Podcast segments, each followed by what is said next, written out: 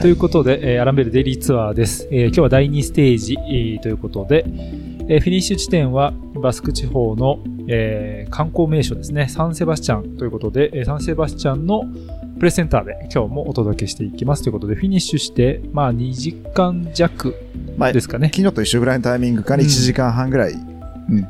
ということで、まあ写真の整理というか、いろんなものを送って、えー、今日中にやらないと急いでやらないといけないことをとりあえず終わらして、ちょっと落ち着いたタイミングでの収録になってますね。はい、えー、いつもありがとうございます。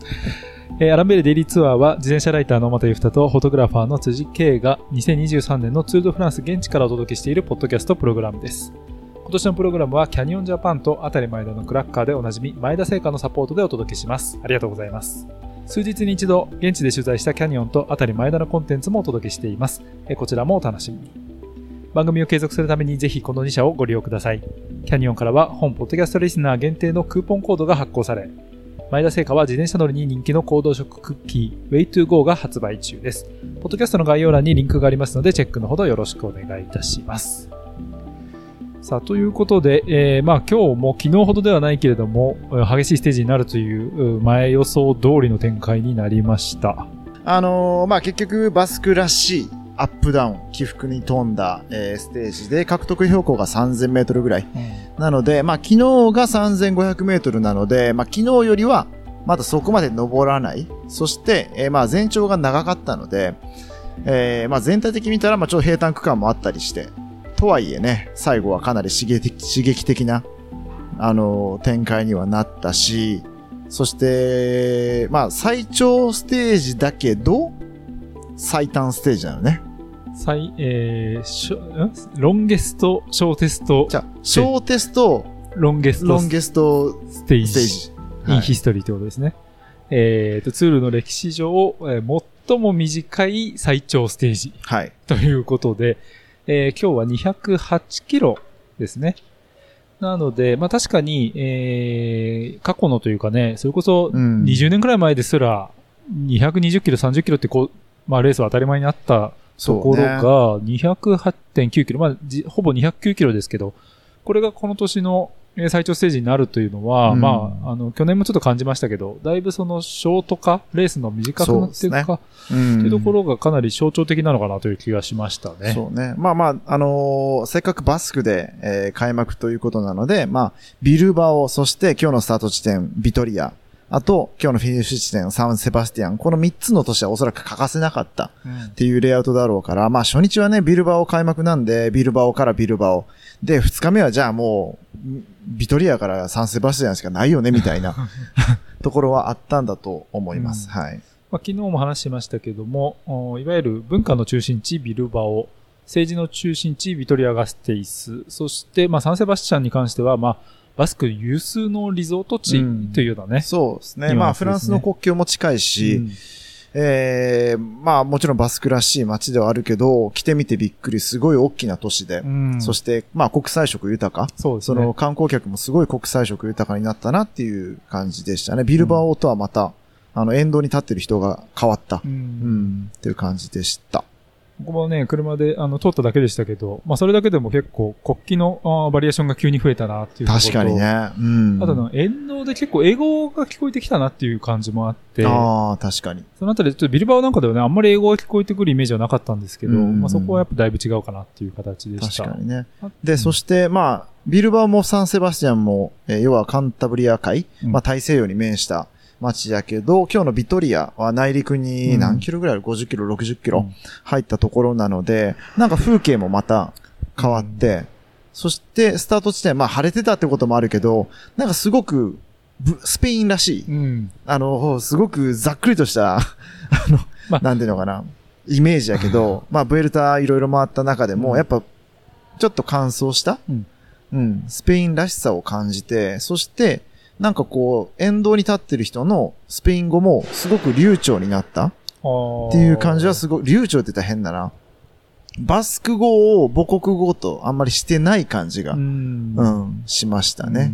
そして今、今これちょっと、あの、プレスセンターとこの撤収が始まってるんで、ガンガンガンガン 音が入ってるかもしれない。はい。まあ、スペインらしいっていうのは、ちょっと語弊がありそうですけど、うん、いわゆる、あのーいわゆる他のスペインの他の地域らしいっていうことですね。そうちょっといわゆるブエルタなんかでイメージするような乾燥してて、そちょっと赤茶けてて、っていうような、まあ草がなんとなくうん。乾燥しててみたいな、ここまでバスクはね、本当になんか、緑が生い茂ってて、ちょっと梅雨時の日本じゃないですけれども、ね。みずみずしい感じがすごくしてたんですが、うん。今日のまあビトリアガステスは確かにちょっと、なんとなくその空気感であったりとか、なんでしょうね、あの、まあ、ガソリンスタンド寄ったりもしたけれども、あの時あの僕思ったのは全然バスク語の表記がなかったんですよ。そう、すごく減った。うんなんかスペイン語だけになっていて、そうね。まあ、そのあたりもちょっとね、内陸入っただけで雰囲気変わるんだなっていうね、うんことは感じましたね。あと、その、行きの社内でも言ってたのは、えー、まあ、2カ国語表記うんされてるけど、なんか L と R が反対になったり、V と B が逆になったり、なんかね、スペイン語とその辺の兼ね合いっていうのがすごい面白いなと思って、うん、思ってましたね。だから、スペイン語だと、アラバっていう、地名が。えー ALAVA うん。になるけど、バスク語だと ARABA になるという、なんか、それどういう仕組みやねんっていうね。全然このこ、あの、本来 L と R の発音がこっちにとっては全然違うはずやから、はいはいあれ？そういうところもちょっと日本語っぽい？バスク語が、うん。うん、のあるのかなって感じでしたね。まあ、バスク語が、まあ、かなり独特な言語であるっていう話はね、前回、あの、以前のエピソードでもしたんですけど、はい。もしかしたらそのアルファベット、えっ、と、28文字でしたっけ？えーを全部持ってない言語っていう可能性ありますよね、もともとは。そうね。だから、まあ、もともとの言語がこ話されてた言葉に、まあ、アルファベットを当てたときに、なんかそういうちょっと違いが生まれたのか、うんわかんないけど、まあ、ちょっと今日は、えービルバオから飛び出して、えー違う、バスクの中でも違うバスクが見れたっていう感じでしたね。うんん。まあそういう形で、えーまあ、内陸バスクからまた海沿いのバスクへということで、いろいろね、えー景色が変わるというのも、まあ体感しながらのレースではあったんですが、ね、天気何回変わったっていう、そうなんですねよね。、話でしたね。えー晴れてたと思ったら雨降って、うん降ったと思ったら、で、レインジャケット着たら晴れてくるっていう。んで、また暑くなるっていう。なんか本当に一日中それの繰り返しだったなっていう感じだったけれども、さすがに地元の人たちも慣れたものというか、そうね全く動じない全く動じないですよね。うん。えっと、最後に撮影で泊まった街が、トローサ、トローサ、トローサ。トローサの街ですね。は、まあ、ついて、選手たち来るの待ってる間に結構、ザーザーぶりにね、一回、て。うん、なったりとかして、で、そのタイミングでだけ、すごく、あの、人々が傘を差してたんですよ。そうね。うん。で、あ、傘こんなに差すんだっていうの、ちょっと逆に、あの、新鮮だったというか、うん。思ったんですけど、あの、見てて思ったのは、小降りにちょっとなったら、すぐ傘を畳んで、ね。あれ？まだ降ってるのに、うん。傘もう使わないんだみたいな、その辺の線引きが全然、すごい基準が違う。自分たちと違う。スタンダードがね、うん。うん。面白かった。うん、っていうのもあって、なんで、みんなが傘差してた瞬間は僕もちょっとね、あの、面白くなっちゃって写真撮ったんで、その写真はちょっと概要欄にでもせっかくなんで載せておくんで、まあ、あんな感じですっていうのをね、見ていただければと思います。はい。で、まあ、とはいえ、えー、第2ステージなんですが、はい。えーまあ、昨日に続いてという言い方してもいいかもしれないですが、かなり総合勢、まあ、3週間目に主役になってくるような選手たちが続々と、えー走っているとうんいうようなレースになりました。最後の2級山岳ハイスキベルも、最終的になんかビンゲゴーとポカチャルが最後スプリントしてボーナスタイム取りに行くみたいな。まだ2日目ですけど、うっんていうやり合ってましたからね。だから本当にパンチャー系の選手、まあ結局勝ったのはラフェなので、まあパンチャー系の選手、クライマー、パンチャー系の選手になったけど、例えばマチューとか、うんえーギルマイだとかまあ、ギルマイとか、ピーダスンとか、うんそういった選手がもうちょっとこの2日間活躍するのかなって。想像してただけに、なんか、まあ、クライマー系、まあ、まあ、マイオジョーヌの本命選手たちによる戦いがもう始まってるっていう。早くね？ただそれはあの、もしかすると、あれですよね、今日なんかも UAE がかなりそのハイペースでコントロールをしていたので、そのもう序盤の山岳ポイントからハイペース刻んだことで、い、わゆるパンチャー系の選手たちに消耗させて、うん結局その総合系の長い登りを走れるような耐久力のある選手が残るっていうような展開を、まあ、あえて作っていったのかなっていう気もしますよね。そうね。でも、まあ、例えば同ひね、前哨戦同ひねで、ビンゲゴがすごい調子良くて、はい。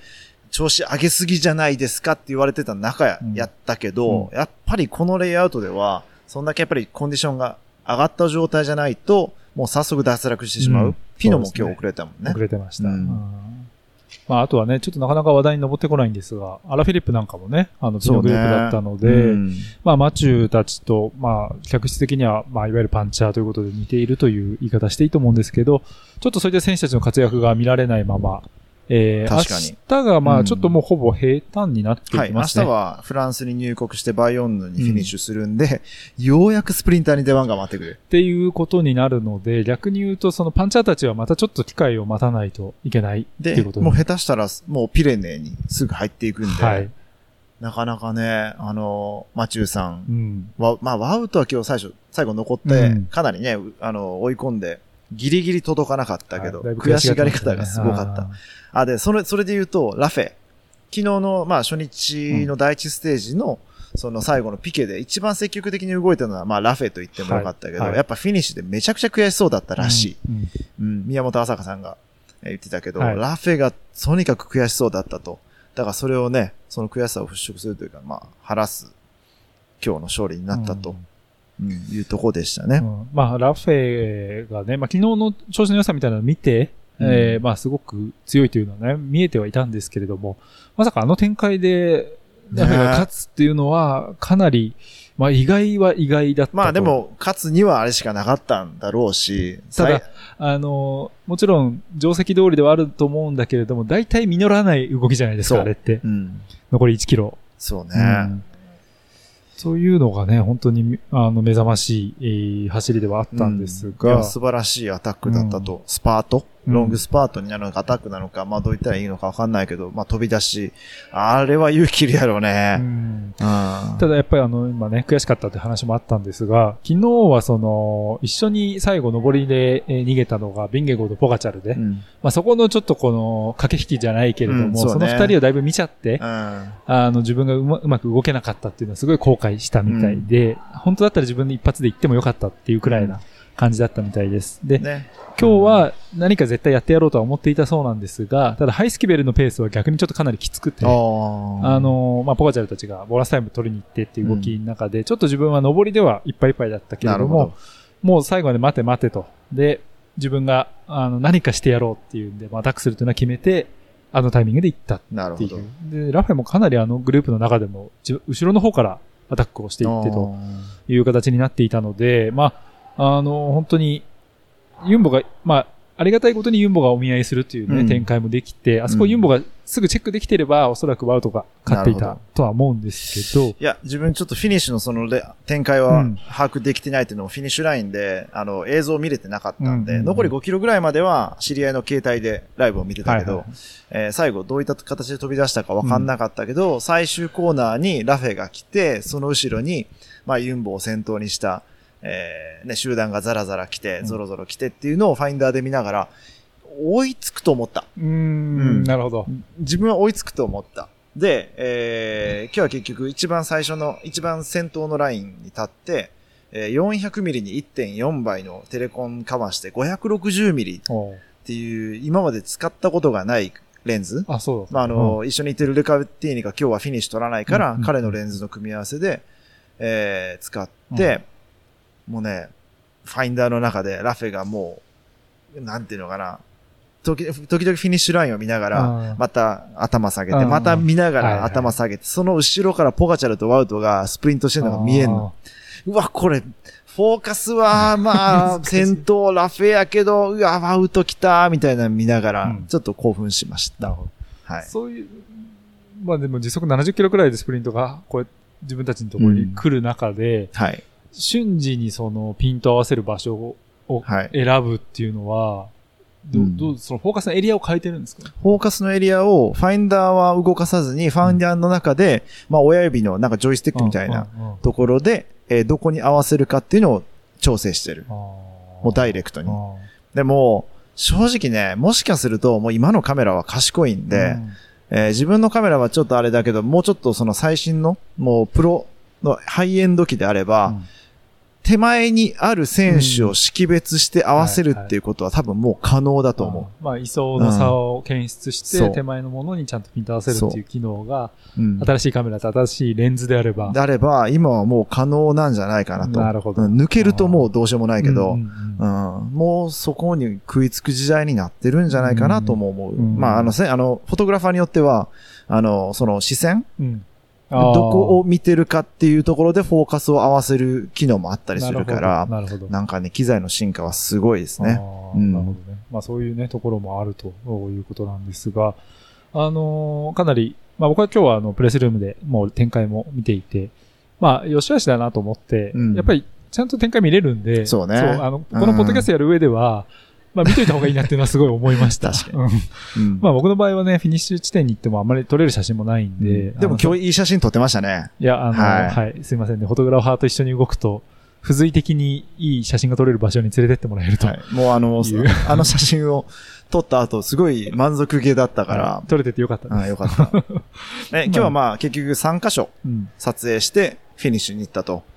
うん。まあ大体今日はみんな3箇所ぐらいだったんじゃないかなって感じですね。うんそのまあ車で動く。フォトグラファーは。まあ、200キロってね、長い。もうちょっと増やせれたけど、ってとこではあったけど、うんでも今日はやっぱり、ハイスキベルももちろん良かったですが、やっぱり、フィニッシュ取るのは良かったステージかなっていうね、気がしますね。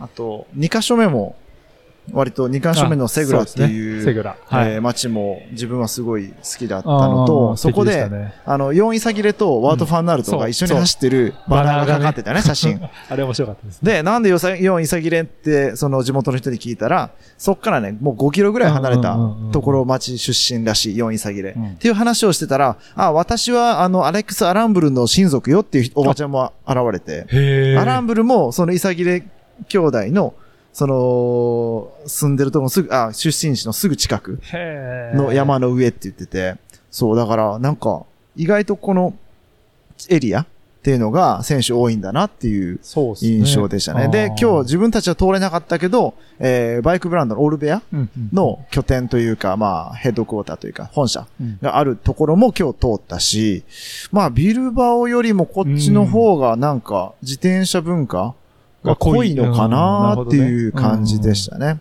まあうん。そのね、イザギレのファンであれば、イザギレのバナー出すのはわかるんですけど、うん。そこにワウトを載せて、写真をね、しかも、あの、ワウトファンアルトってちゃんと文字まで載せてて、あ、この人たち本当に自転車チャンピオン好きなんだなっていうこともね、改めてうんわかるバナーでしたね。そのバナーの写真もね、ちょっとよかったら、あのー概要欄に上げておくので、ぜひね、見ていただければと思いますけれども、まあそこであのーあれだよね、えーレアルソシアダ、ソシエダ。そう。のあのーまあ、これ J スポーツの、えー現地レポートでも、えー言ったけど、うんえー竹久保を知ってるかうん竹久保知ってるかって言われて、竹久保？日本の名前やけど、竹久保さんって知らないと思ったよね。まあ建築家か、うん。竹久なんだ。ろうか、みたいそう。なね。と思ったら、久保竹久だったの。久保建英さん。はい。うん。だからまあ、竹久が覚えられないからもう竹になって、うんえーまあ、そこに久保がついて、えー、竹久保になったんやけど、まあ、このね、今、自分たちがね、サンセバスティアンを拠点とする、えー、レアル・ソシエダうん。に所属する、えー、竹久保はいの話題が出てきて、サッカー選いや、めちゃくちゃいい選手で、ってすごい力説されて、っていうのがね、なんか日本人って言ったら、すごくそこが、うん。なんていうのかな、すと、と向こうにとってはとっつきやすかったというか、、んんんすごい嬉しそうだった。うん。あ、日本人と話せたみたいな。あと、今日不思議だったのは、あの、警察？ね、あそこで、まあ、道を入れさせてもらおうと思った警察の人がちょっとブロックされて、我々が。で、なんかちょっと本部なのかわかんないですけど、指示を仰いで説明してたんですけど、あの、今、日本人のなんかフォトグラファーみたいな奴らが来ててどうしたらいいコースに入みたいなれていいかどうか言ってたんですけど、僕ら何もその日本を示す、うん。まあね、あの、ものを持ってないし、文章も、うん。あの、車に貼ってあるわけでもないんですが、そして、ここまでね、結構バスクで、あの、チノかな、うん。中国人っていう言い方をよくされていて、多分アジア人みんな中国人だと思ってんだろうなっていう感じなんですが、ピンポイントでね、日本人っていうふうに言われて、ゆよく考えたら日本人って言ってなかったからね。言ってない。うん。そう。あ、それを、あ、なんか、それは竹久保効果なのかなって今思えば、ね。うん、思いますね。ちなみにあの、そのセグラっていう街で撮ってた時に、えー、チャコリああ、白ワイン、ね。あの、白ワインもはい勧められたし、シードルうん。も勧められたし、みんな楽しそうに観戦してました。うん。いや、あのーこのセセグラ、はい。はい。セグラの街は本当に可愛らしい街でね。そうね。よかったすごくね。あの、築600年の建物がこれで、うん800年の、えー建物がこれですごい力説されて、うんああ、でも日本ってもっと古い建物あるよね、みたいな話になったりして、うんうんううんん、なんか楽しかったですね。うんその現地、やっぱこの現地に行けば、それこそ、例えばさっきのフィニッシュのし、あのー話じゃないけど、レースはまあ、そんなわかんない。うん。うん、展開を終えるわけじゃないけど、はいはい。やっぱその、うん、そこでの交流とかってすごい面白いなと思って。で、うん。自分としては、フランスにいるより、スペインにいる方が交流しやすいから、うん。あ あ、なるほどね。スペイン語の方がわかるかうんら、すごいそれが楽しくて、うんうん、楽しいバスクステージを過ごしております。はい、いい形ですね。で、まあ、バスクということで、サンセバスチャンのフィニッシュだったんですが、まあ、かなりこれは、あのーフランス人の皆さん、まあ、はいにとっても大きい勝利だったということで、えー、前にサンセバスチャンに、えー来た時ですかね、まあ、バスクのステージがあったのがに1992年ですね。はい。えーで、えーまあ、この年は、ミゲル・インディラインが初日のプロプロローグを制して、早速マイオジョーヌを着て、えーまあ、大会すでに優勝していた翌年だったんですけれども、あーということがあって、で、まあ、今日はそのセグラの街でちょっとはお話しした時にバスクの方に聞いたんですけど、はいやっぱりその92年のツールがサンセバスチャンで開幕した時のことはよく覚えてると。やっぱりその、すごい熱狂的なうん。うん、形で、まあ、インディラインがもうチャンピオンになっていたし、もう本当にすごい、あの、思い出だねっていうような話はしてくれていなるほて、どね。で、その翌日ですね、まだバスクのステージだったんですが、ここであの、フランス人の、えー、ドミニク・アルノーという選手が、まあ、勝ってまして、割とこう、フランス人の相性がいいねっていうような話もしていたんですが、それ以上にですね、コフィディスにとって、コフィディス、はい名前ちゃった。コフィディス、はい。えっ、と、コフィディスにとってですね、非常に良かったんですが、コフィディス、最後にツール勝ったのいつでしょうか？うわ、難しいこと聞くね。あの、山岳賞ジャージを着たり、はい。まあ、ゲシケとか。ゲシケとか、あとアンソニー・ペレスとあ、ペかレス、はい。が表彰台に登っ、関東賞とかね、うん。登ってるのは見るけど、そう言われると長らく見てない。気がするでしょう。モンクティエとか。はあ、で。も、え？どれぐらいまで遡るの？はい、これがですね、2008年おわのシルバン・シャバネルの勝利が最ー、シ後。ャバネルさんか。そう。で、僕その時ちょうどツール取材してて、あの、しかも、なんか特別待遇でバイクに乗っていいよって言われた日で、で、まあバイクに乗ってレースを見てて、で、シャバネルが勝ったのをすごい覚えてたんですよ。なるほど。ただ、モンルーソンの街だったかなで、それからか15年ぶり。15年ぶり。すごいね。ていうか、そのバスクに最後ツール来たのが32年ぶり。はい。15年ぶり。もう半、あ、それが半分か。なんか不思議な感じ。そう。へで、え。まあね、コフェディスというと、当然こう、ツール・ド・フランスの常連チームではあっね。て、フランスのチームというところで固めてはいるんですが、実はツールでの勝利がないことが、やっぱりすごく国内では批批判されていた、来た。あの、っていうのもね、あの、ラフェのインタビューの質問なんかでも出ていたりとかして、まあそういう意味でも非常に大きな勝利に、まあなったかなというところですね。まあそんな話もありました。ラフェか。なんか独特の表情で、なんか、そうなんですよね。表彰台に登る感じとかが。うん。ちょっとほんわかしてるように見えてっていうね。そうねうんただまあ今日の走りなんか見てるとね、ちょっとこの先も、そう、だい、ぶ面白そうな。その、まあ、総合で戦える選手ではないのかな。うんでも、あれ、まあ、っていうのもね、ハイスキブルでだいぶ厳しかったっていうぐらいやから、うん最終的な総合は難しいだろうけど、でもあのコンディションであれば、この先のステージ、うん、他のステージ、厳しい他のステージうんはかなり、まだ勝てるんじゃないかなっていうね。仕上がりでしたね。うん。まあ、あと、コフェディスは、あの、去年のカルカスソンドにフィニッシュするステージがトラウマだったということで。最後バン、バンジャマン・トマが、はい。えー残りいい450そうそうそうメートルくらいまでね、えー逃げたんです覚えてけど、残り10キロくらいから逃げたんですかね。えー最後は捕まって、フィリプセンがスプリント勝ったっていうこともあったので、まあ、その二の前にならずに、うん。今回は決め切ったということでも非常に大きな、まあ、勝利だったと。まあね、あのー大会のスポンサーでもあるし、うん。でもキャラバン隊が結構走ってるから、まあ、うん。コフィディスの消費者金融の。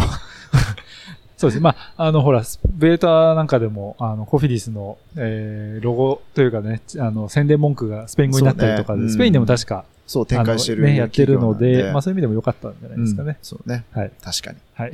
というようなね、えーエピソードもあってという形だったんですが、えーあとは、そうですね。まあもう本当に明日も最後バスクステージですけど、明日はもうフランスに行くということで、はい。もしかしたらね、もう、まあフレンチバスクの話はいっぱいするかもしれないですけど、うんうんうんだいぶこうフランスになったねって話がしそうですので、えーし忘れている、えーバスク話。あるあるバスクあるあるはいバスクあるあるちょっと聞いておきましょう。あのね、あのーこれようやく言う時が来ました。やっぱサイクリストが多い。はい。うんまあ間違いないですね。あのーまあ、古いバイクに乗ってるサイクリストから、割ともうピカピカのディスクロードにうん乗ってる、えーサイクリストまで結構老若男女いるわけやけど、うん平均値を取ると、ハンドルが広い。はい。まああのドロップハンドルのハンドル幅が広い。はい。まあ、440以上。440以上。まあ、かなりこれはね、あのー広い、胸がこう開くようなポジションにある。今はね、あのーどうでしょう。トップ選手も38とか、38センチ、380ミリとか、はい。あ松谷360ミリみたいな話もありますが、はいそんな中ではかなり広いと。ね、広くて高い。うん。だからまあ、クライマー系というかね、なんかこう、エアロなんて知らないぜっていう、まあ、昔ながらのうんポジションで乗ってる人がすごく多いんだなっていう。うんだからまあ、それこそ、その、自転車文化が深いっていうところにつながるのかもしれないけどそうだとね。思いますうんね。だから、もちろんね、ビブショーツとジャージでバッチリ決めてる人もいるんですけど、ちょっとその中間じゃないけど、うん。あの、普通の短パンみたいなので、ジャージ着てうん。履いて走ってたりだとか、うん。結構みんな自由な感じ自で、バイクもね、そのヘルメットちゃんと被って、そういうバイクジャージの格好してるけど、クロスバイクみたいなはい。バイクだったりとか、なんかすごい型にとらわれずというか、自転車に乗ることを楽しんでるっていう感じは、ね。まあ特に今日、昨日とね、土日だったのもあって、多く見かけましたね。あ。と、雨でも乗ってる。雨でも乗ってる。うん。うん。まあ、まあ、雨でも乗ってるというか、乗ってたら雨が降るっていう感じ。そうんいや、ほんとそう思いますね。うんはい。はい。バスクあるあるはそんなところバスですか？クあるあるは、何？あとなんかある？ご飯が美味しいね。ご飯は美味しいですね。間違いなく。安くて美味しい。うん。うんまあまあ高くても美味しいけど、うん安くても美味しいものがある。うん。だから今日はサンセバスティアンなんで、えー何食べるんだっけ？えっ、と、バスクチーズケーキを あー食したいと思っていますが、はいえっ、と、サンセバスチャンの店が発祥で、まあ、チーズケーキがあって、それがこう日本に輸入される形で、まあ今バスチーとかね、なんかそんな略称なんかでも呼ばれてますけど、なんだそうですが、なかなかその、現地ではそんな、なんでだっていうそう。ことになっ。ていると、そう。いうことのようです。まあ、ある、それもあるあるですよね。だからフランス行ったら、あ、エシレバターがすごく買えるんですよねって言われて、あ、そうなんやなと思ってスーパー行ってもなくて。で、偶然数年前にエシレうんっていう街を通って、あ、エシレやと思って本社があって、で、そこではさすがにみんなエシレバターって知ってたけど、うん。なんかね、他のフランス人に聞いても、え、何その普通のバターみたいな、そう言われたり、うん。なんか日本ではそういう流行りというかムーブメントというかね、えー起きてるけど、現地では、え？ってなるうん。のが割とああったりしりますよね。よね。はい。うん。まあそんなサンセバスチャンで、まあ、ともあれね、その、チーズケーキはともかくとしても、サンセバスチャンが今、世界のね、え美食をリードするはい。街っていう言い方もされていて、うん。まあ、数年来ね、あの、デンマークが有名だったのが、最近はそのスペインの、おエルブジとかねっていう名前のレストランもありますけど、うん。スペインにその美食が移っていてっていう流れもあるらしくて、はい。僕もちょっとあんまり詳しくないんですけど、ただ結構やっぱりそのスペインの方は、えー、2種類の系統があって、すごくこう素材をしっかり活かすっていう方向性と、あと1個はあの科学的調理法っていうのがあるらしいんですよ。その、皿の上で化学反応を起こしてムースを作るとか、あーまあ、そういう方向性とで、なんか結構こう、まあ、スペインって国らしいのかなっていうね、うんうんその伝統的なというか、地に即したものっていうところと、あとはすごくこう、革新的なある種のなるほど。まあ、展開されるということなので、まあ、今日何を食べるかわかんないですけど、はい。あ、はい。まあ、それもバスクあるあるの一つで、はい。なんでこんな、えーレース直後に収録してるかっていうと、はいえーこのレースが終わって、仕事が一段落してさあ、ご飯行こうかってはいなったところでまだ空いてなかったりするんで、まだ今7時半とかですけどね。はい。だからまあ、えー早くても8時うん、早くても8時以降じゃないとしっかり、こう、レストラン選べないみたいなところがあるんで、まあ昨日もね、えーちょっと長めにプレスセンターで仕事して、はいえーご飯に行くという流れになってますね。だからこれがまたフランスに行ったら収録の時間が変わるかもしれない。はい。遅くならないでいいんですよそう。ね。うん、あと、そう、最後にバスカールある一つは、あの、独特のフォントがある。そう。あれね、何フォントなのかな？名前おそらくあるんだろうけど、えー、レストランとかバールとか、決まって同じフォントを使ってる？ちょっとこう、か、角張ってるんですけど、こう曲線のある角張りというかね、なんて説明したらいいかな？んて説明したらいいんだろうね。類するね、フォントというのがあんまりないので、難しいんですが、まあ街のあの通りの名前を示す看板とかなんかもね、そういう、そうね。ちょっと動きのあるフォントであったりとか。そうそうそう。その街の通りとか、あと何なんかいろんな看板がそのフォント使われていて。お店の看板なんかはね、そう特に多いイメージよね。しかもその、料理、レストランとかバーとか、そういうところがすごく多いかなっていうね、うん感じもしましたけども。はい。まあそんな、あーあるあるの話もおし続けたバスク、えー第2ステージだったということで、明日が第3ステージです。はい。まあなんかもう総合のレースが始まっちゃってますけれども、先ほど話もありましたが、明日の第3ステージは、えースプリンターのためのステージがうん。用意されています。えーと、バイオードにフィニッシュするんですが、さあ、これもあるあるですね。えっと、終盤にかけて、えー、まあ今ね、えー、レースの安全性、えー、っていうのを叫ばれる中で、うんこう、まあどロードファーニチャーって何で言えばいいの？まあ中央分離帯だったり、うんそういうのが、えー本来のコースには多かったということで、後半の、えーコースが変更されて、確か192キロかな？はい。ちょっと延長されたうん。という話ですね。まあまあ、でも、えーレースの、えー質自体は変わらない。ということで、まあ、スタート地点は、アモレビエタ、えー、エクシャーノかなエ。クスチャの。あの、バスカールあるもう一つは、地名が読めない。そう、ほんとね、アルファベット読みでも読めないし。エチャノかな？はい、エチャノエですね。チュオンドみたいな、感じかな？アモレビエタはアモレビ、ビータとは関係ないですか？あ、モレビタ関係ない関係ない。だろうね。はい。関係ないですね。えーまあそういうチームがあるんですけれども、イタリアの。えーからスタートしてという形で、まあ平坦基調で、えーただ、とはいえ、やはり前半バスク部分は、ちょいちょいまあまあ、アップダウン細かいりながら山岳も。ね、ありながらですが、まあ後半部分はほぼ、お起伏がないというはい形になっています。まあ、おそらくは逃げができて、10分くらいの差がついて、というような展開になると思うんですけど、ちなみにそういう展開になった時は、写真撮る上では結構ありがたいんですか、とね、大、あーまあ、タイム差による、もし20分とか開いてしまうと、うんすごく動きにくくなるのね。なるほど、そうですね。いや、っていうのも、逃げと集団の間には入れないから、うん車両は。うん。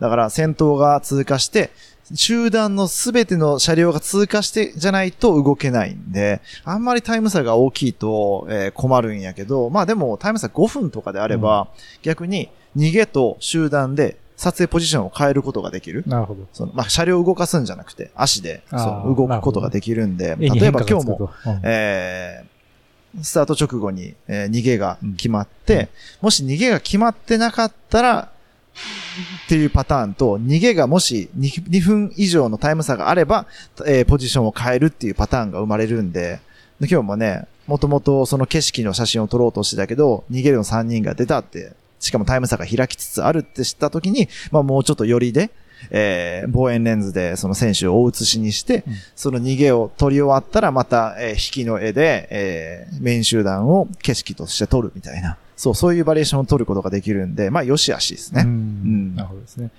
まあ明日は面倒な展開になるかということですが、まあただ、その、撮影のことを考えるとあれですが、まあ、ここまで前2日と比べたらちょっと平穏なステージになるのかな、なるんじゃないかな。まあ、風が吹かなければとこだと思いますね。すねまあ、あとはサンセバスチャンも含めて、ちょっと街を通るんで、うんちょっとやっぱそういう、えーまあ、ナーバスになるところは出てくるとは思いますね。ううんん。そしてまあいよいよフランスに入ってくるということで、えっ、と一応ちょっと今の段階でお伝えしておきたいのは、今ちょっとね、ニュースにもなっているようですけども、フランスのちょっと情勢がかなり、えー、怪しいことになってきているというニュースもあって、そのあたりちょっと現地でもね、動き方どうするかっていう、こう、ジャーナリストとか、フォトグラファー同士の話なんかではそういうのが出てくるんですが、ちょっとそのあたりもね、えー心配は心配なんですが、またちょっと様子を見ながら、えー、レースは続いていくという形ですね。まあ、今のところ何かしらの対策があるみたいなのは、えーまあ、ないのか、うん。変更があるっていうのはないうん。し、まあでもプリュドムさんは何か必要な、えー対策が必要なら、まあ、それに対応するし、みたいな。まあ、柔軟に動けるの。だから、この大会ってめちゃくちゃ大きいのに、うん柔軟なの。はい。なるほどね。まあ今日、明日のコース変更もそうだし。変更もそうだし。今日もだってスタート直後に、あの、迂回路を使ってくださいっていうね。そう急遽判断が。まあ観客が多いから今日は迂回路を使,、えー使うようにっていうのが来たり、うんものすごい大きな大会がサクッといろんなものを変更するこの小回りの効く感じ。この柔軟性はすごいよねいね。まあ、だから、まあもちろんその警察の理解があるとか、えーそういうところが大前提ではあるだろうけど、ね。いや、でもそう、その、明日のフィニッシュまでの距離が増えたって言って、もうすぐそのグラフィックも新しく更新されて、あれはすごいね。すごいよね。だから、であの、栗村さん、栗村治さんうんと話したときに、TOJ で、例えば、スタート時時間を5分前後させるだけでももう大変。また許可を一から取らないといけないみたいなのがあるみたいなので、いや、そこはさすが、まあ特にね、今バスクっていうのもあって、うん。いろんなそういう理解を得てるっていうのは大きいのかなって感じますね。まあね、海外なんで、外国なんで、調整もね、大変だと思いますけれども。まあそういったところにもちょっとツールの偉大さを感じるというようなね、はい第、えーここまでまだ2日間ではあるんですが、えーまだ第2ステージ。2日間はい、まだ2日なんですすごいね。が、はい。ただね、2日なんですが、えーありがたいことにですね、えー結構多くの方に、今年のデイリーツアーを聞いていただいているようで、はい。えースポえーポッドキャストランキングですね、はいえースポーツカテゴリーなんと、えー今のところずっと1位で来ております。堂々の。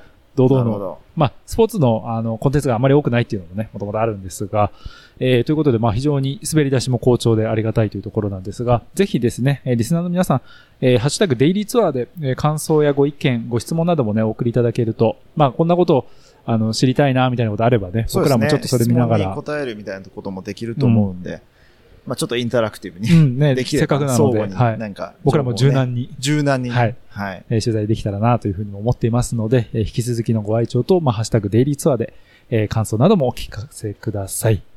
ということで、では今日も、あーこの後はね、夜ご飯、楽しみな夜ご飯とそうですね。お腹が空いてきました。ついてきました。はいえー現地時刻、サンセバスチャンは、えー8時10分前というところでお届けしていきました。えーお相手は、自転車ジャーナリストの小又ゆふたと、えーフォトグラファーの辻圭でした。また明日はバスク語で、知ってんの？知らないです。なんでやねん。今日しか使えなかった。結局、結局こうやん。ね。はい。ね、エスカリカスコはもうだいぶ流暢に言えるようになったけどね、ねありがとうは。バスク語のありがとうなんですが、じゃあまあ、あの、ご愛聴いただいてありがとうございますということで、はい。エスカリカスコと。エスカリカスコはい。ということで、また明日お会いしましょう。さよなら。さよなら。